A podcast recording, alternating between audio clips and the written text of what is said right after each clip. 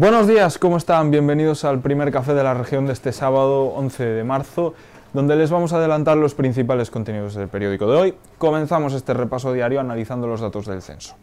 Las estadísticas muestran una ciudad a dos velocidades. Por dar un dato, el paro golpea duro en Covadonga, donde alcanza el 35%, mientras las calles del centro rozan el pleno empleo. Nos ofrece más detalles Bryce Iglesias.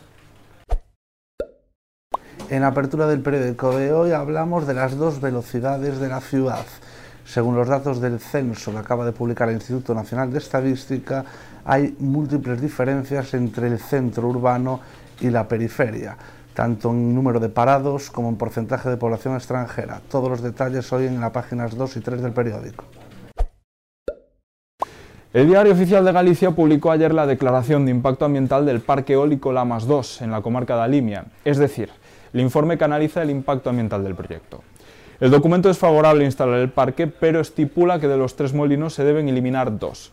Fuentes de Grinalia adelantan que todavía están estudiando el informe, pero avanzan que un parque eólico de un solo aerogenerador es inviable. La plataforma Stop Eólico Xures de la Nova critica el informe favorable de la Junta eh, que a un parque que el jueves fue declarado como prioritario por el Ejecutivo Autonómico.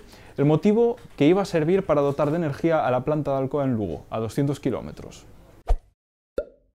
En páginas municipales, el Concello reconoce el retraso en la obra del ascensor de Herbedelo con Aviles de Taramancos. La próxima semana comenzarán los trabajos para desviar la línea de media tensión que el proyecto ignoraba.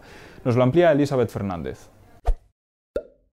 El Concello de Ourense reconoce la paralización de las obras de la Rúa Aviles de Taramancos, donde está proyectado un ascensor para conectar a los vecinos de esta calle de Ocouto con la Rúa Herbedelo, prácticamente en el centro.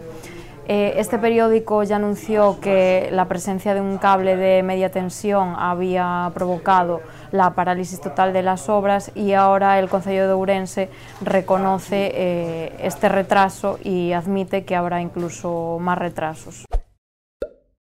Más temas de actualidad. El auditorio acogerá esta noche la entrega de los premios Mestre Mateo, unos galardones que premian las mejores obras audiovisuales gallegas y hay varias nominaciones obrensanas. En provincia, Arnoia se convierte en la capital termal nacional. La villa congregará a representantes del sector venidos de toda España. Y en deportes, les ofrecemos la previa del partido que enfrentará al Club Ourense Baloncesto y al Melilla. Será a las 7 de la tarde en El Pazo.